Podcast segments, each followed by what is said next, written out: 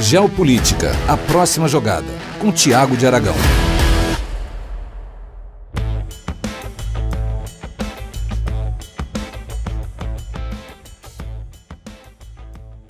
Olá a todos, eu sou o Tiago de Aragão, sejam bem-vindos a mais um podcast do Geopolítica, próxima jogada.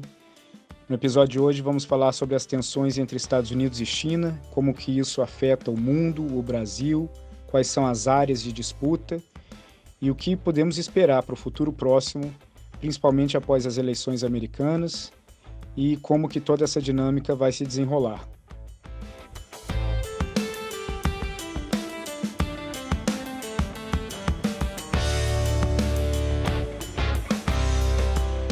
Existem hoje aproximadamente seis áreas onde Estados Unidos e China disputam de uma forma ou de outra. Essas áreas elas podem ser qualificadas como as, os campos de batalha onde os dois países disputam influência, hegemonia, comércio, alianças, territórios, credibilidade e legitimidade. Essas categorias são a categoria conceitual, a categoria geopolítica, a categoria econômica, a tecnológica, a comercial e a militar. Por que, que eu dividi nessas seis categorias? Dentro do horizonte de que nós vemos hoje, de todos os pontos de embate entre os dois países, quase todas as ações elas se dividem de uma forma ou de outra em uma dessas seis categorias. Para começar a entender um pouco mais, devemos começar pela categoria conceitual.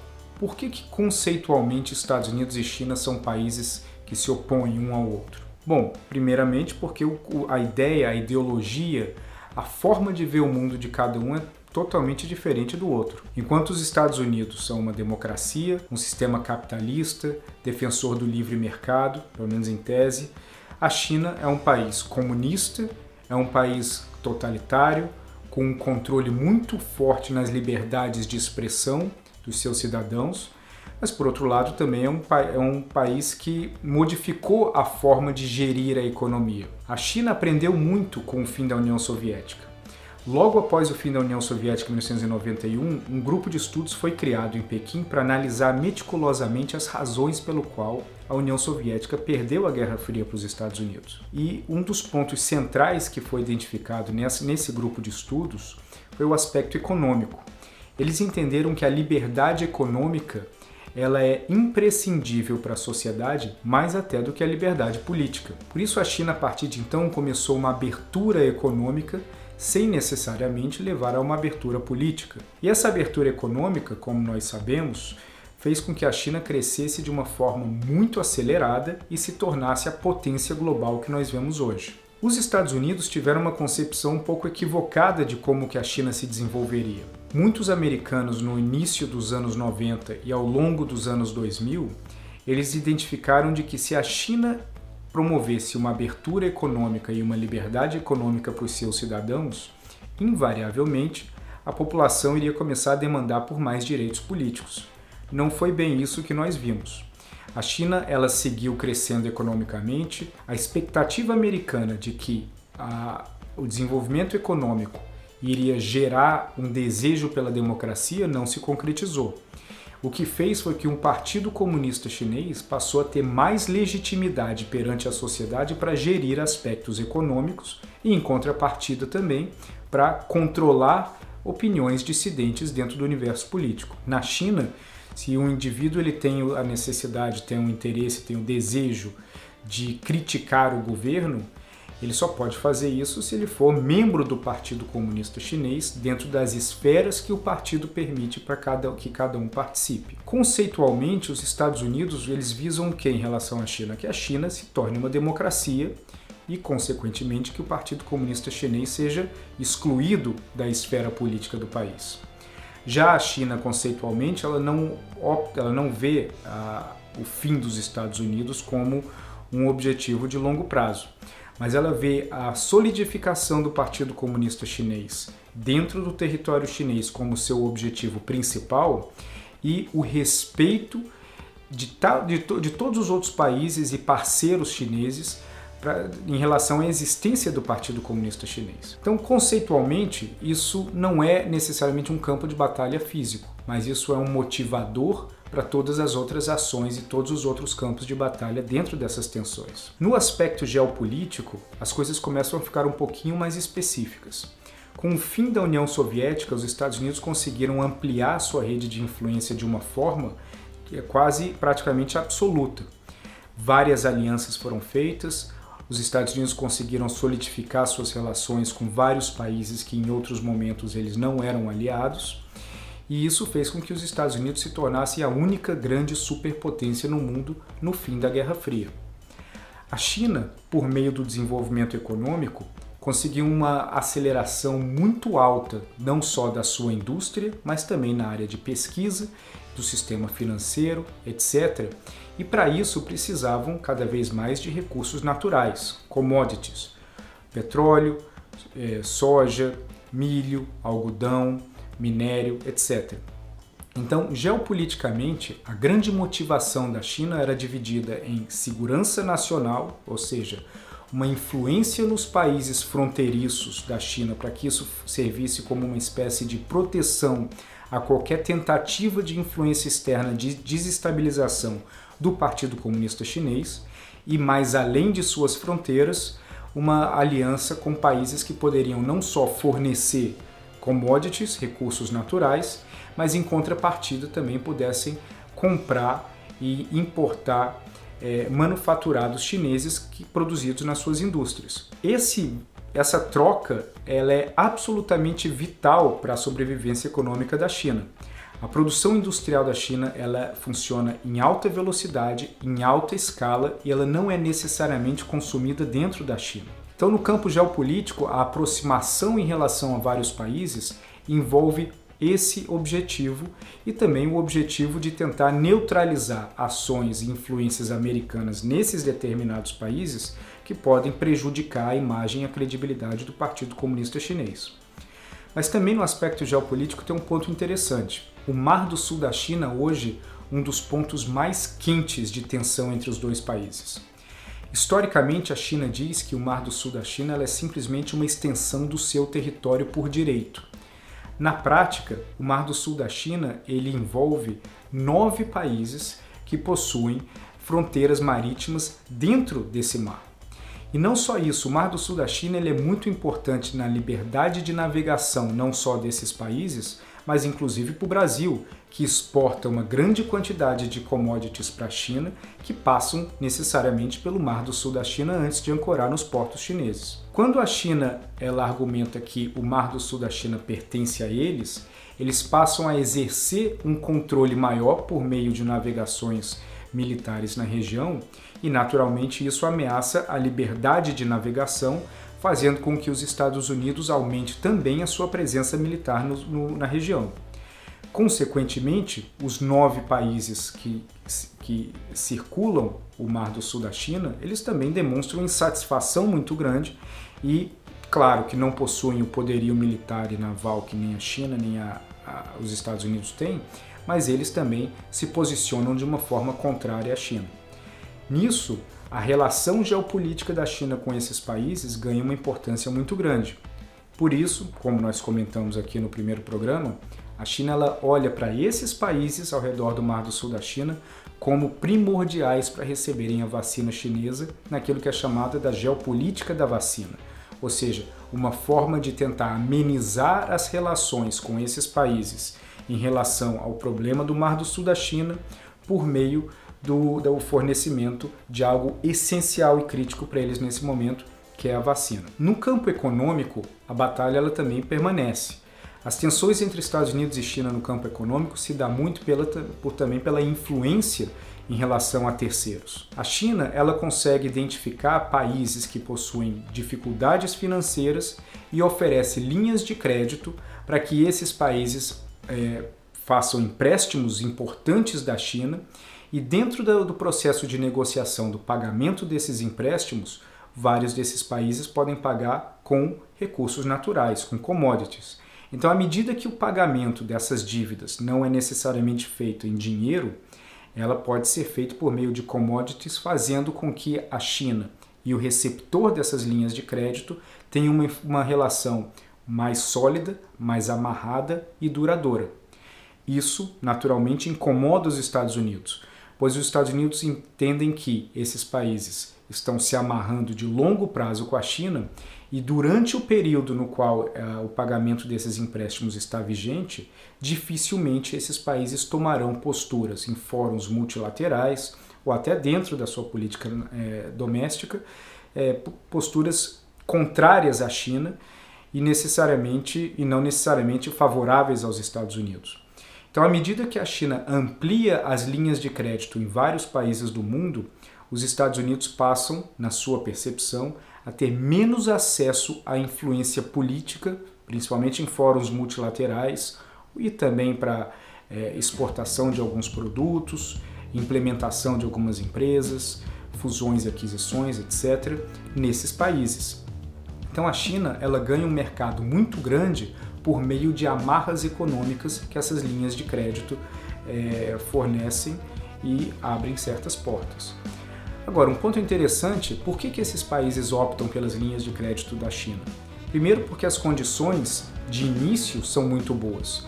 Vários países, eu vou pegar a Argentina como exemplo, ela tem uma relação muito conturbada com o FMI. Quando a Argentina pega um empréstimo do FMI e ela tem a obrigatoriedade de, de, de promover um equilíbrio fiscal, de demitir funcionários públicos, de diminuir os gastos, isso faz com que o governante que buscou aquela linha de crédito tenha uma relação complicada com os formadores de opinião e os grupos de pressão naquele país. E quando esses países olham para a China e a China oferece linhas de crédito sem nenhuma obrigação adicional, simplesmente ao pagar, além do pagamento do que essa, esses países devem fazer à China, é, se torna uma opção muito fácil. O problema, segundo os Estados Unidos, é a longo prazo. Um outro ponto que é muito proeminente também nessas categorias é o aspecto tecnológico. E esse talvez tenha sido um dos aspectos que mais tem ganhado atenção na imprensa no mundo inteiro e que acaba envolvendo países como o Brasil. Quando os Estados Unidos inicia uma linha de ataque em relação à Huawei, também um tema que eu já falei num dos programas anteriores, o ponto central é enfraquecer a credibilidade chinesa como fornecedor de alta tecnologia em países onde os Estados Unidos entendem que historicamente tem uma relação maior na aquisição de, de tecnologia do, do próprio Estados Unidos. Então isso faz com que nesse campo tecnológico os Estados Unidos percebam que eles estão cada vez ficando é, com menos vantagem em relação à China e a China, por ter um sistema socialista de, de, distribuição de propriedade intelectual e com pesados investimentos do governo chinês nessas empresas de tecnologia, a competição na visão americana fica desleal. Então a China ela consegue fabricar, por exemplo, kits de 5G da Huawei, telefones, computadores e vários outros equipamentos tecnológicos num custo muito mais baixo do que aqueles produzidos nos Estados Unidos ou na Europa, por meio do incentivo do governo chinês, algo que não ocorre no governo americano e não ocorre nos governos europeus também, mas o ponto central ali se chama propriedade intelectual. Quando você tem uma empresa americana que desenvolve uma nova tecnologia, aquela nova tecnologia pertence somente àquela empresa. Então, se a Google desenvolve uma tecnologia específica, Uh, e a Microsoft quer correr atrás para ter uma tecnologia similar, a Microsoft muitas vezes precisa começar do zero, precisa observar a tecnologia que o Google está usando e tentar desenvolver uma tecnologia similar a partir da sua própria pesquisa. Segundo os Estados Unidos, na China funciona diferente. Quando uma empresa consegue desenvolver uma tecnologia específica, o governo chinês consegue entrar no processo de tomada de decisão e distribuição dessa tecnologia, fazendo com que essa tecnologia seja acessível a outras empresas similares e isso acelera o processo de pesquisa e o processo de baixo custo em relação à produção dessa tecnologia específica. Um outro ponto central no aspecto de propriedade intelectual é que enquanto nos Estados Unidos uma empresa ela é dona de uma tecnologia, ela é dona de uma ideia, esse mesmo conceito não se aplica à China. Então isso faz com que o Partido Comunista Chinês, segundo a narrativa americana, ele possa distribuir tecnologia entre várias empresas e ele pode também adquirir essa tecnologia de fora por meios lícitos e ilícitos, algo que o governo chinês nega sempre com veemência, principalmente ao longo desse último ano. Então, no aspecto tecnológico, não só os temas de Huawei, de kits, kits de 5G, de telefones e de computadores compõem essa categoria. Existem temas muito mais sensíveis, principalmente ligados à tecnologia militar, de satélites, de comunicação, de computadores quânticos, de reconhecimento facial. Todos esses são temas que se enquadram na categoria tecnológica e à medida que um país se desenvolve em relação ao outro, essas tensões ficam cada vez mais aparentes. E por isso que o aspecto tecnológico é um componente vital nessa tensão entre os dois países. Isso sem falar no aspecto de segurança nacional. Muitas das narrativas americanas em relação às posturas tomadas pelo governo contra o TikTok, contra o WeChat e contra a própria Huawei se dão dentro do aspecto de segurança nacional, ou seja, a narrativa de que esses aplicativos ou esses componentes eles oferecem um backdoor ou um acesso é, para o governo chinês no qual informações podem ser coletadas sem conhecimento do usuário. Naturalmente, a China também nega essas afirmações e diz que não só não faz esse tipo de, de uso, como os Estados Unidos fazem esse tipo de uso em vários dos seus aplicativos. Mais um ponto nessa disputa de narrativa entre os dois lados. No aspecto comercial, esse é um ponto também bastante relevante entre as tensões dos dois países. Quando a China se torna o principal parceiro comercial de um país, como no Brasil, por exemplo, isso faz com que o temor do país de perder aquele parceiro comercial vital, no caso a China, faça com que o país abra mais oportunidades que favorecem a China do que outros países. Então, por exemplo, no Brasil, a grande dependência agrícola na exportação para a China faz com que vários parlamentares da frente é, do agronegócio dentro do Congresso brasileiro defendam a manutenção da Huawei como uma postulante ao fornecimento de kits 5G. Vendo que a China ela consegue atrelar países por meio da dependência comercial, os Estados Unidos eles buscam tentar diversificar as suas próprias relações comerciais com vários países. Então, por exemplo, hoje com o Brasil, os Estados Unidos estão negociando um acordo de livre comércio é, para alguns temas que pode melhorar o acesso de produtos brasileiros na, nos Estados Unidos e contrabalancear a dependência da balança comercial em relação à China. Um outro aspecto também importante é que determinados setores, como por exemplo da soja, tanto o Brasil quanto os Estados Unidos, os dois maiores produtores, exportavam para a China. Dentro da disputa comercial entre Estados Unidos e China e a diminuição da importação de soja dos chineses é, é, em relação aos americanos, fez com que a importação de soja do Brasil aumentasse consideravelmente, criando mais uma camada de dependência comercial. Finalmente, no aspecto militar, como não temos hoje confrontos militares entre os dois países, é um momento de construção militar dos dois lados. E a construção militar ela é feita em cima de um cenário. Então, quando um país é rival de outro país, ele desenvolve exercícios militares e jogos no qual ele identifica um local específico onde um eventual conflito militar possa acontecer. Nesse caso, as análises tanto dos Estados Unidos quanto da China de um potencial conflito militar se dá dentro do Mar do Sul da China e na região fronteiriça entre China e Índia. Bom, essas são as seis categorias no qual as tensões entre Estados Unidos e China elas se mostram com dif diferentes facetas. Você pode estar se perguntando se eu esqueci de falar do Covid. O Covid ele se encaixa dentro da categoria conceitual. Por que, que ele se encaixa na categoria conceitual? Porque ela é uma narrativa de credibilidade. Os Estados Unidos argumentam de que a China foi irresponsável e escondeu informações sobre o desenvolvimento do vírus no seu território, enquanto dentro da China existe sempre é, vários rumores de que o vírus foi trazido por militares americanos estacionados perto de Wuhan. Então, essa disputa de narrativas em relação ao Covid, ela se encaixa no aspecto conceitual, mas à medida que nós avançamos para a questão das vacinas, isso também se encaixa dentro das categorias comerciais, econômicas e tecnológicas, por conta de tudo aquilo que precisa tecnologicamente para produzir a vacina e de como que a vacina pode ser utilizada para abrir mais portas comerciais e também para amenizar é, inseguranças geopolíticas com outros países, principalmente, como eu mencionei, no Mar do Sul da China. Ficamos por aqui no programa dessa semana. Na semana que vem seguiremos falando um pouco mais sobre as tensões entre Estados Unidos e China. Quero agradecer a sua participação, seus comentários, suas opiniões. Não esqueçam de se inscrever no canal do YouTube e nos acompanhar pelas redes sociais. Um abraço a todos.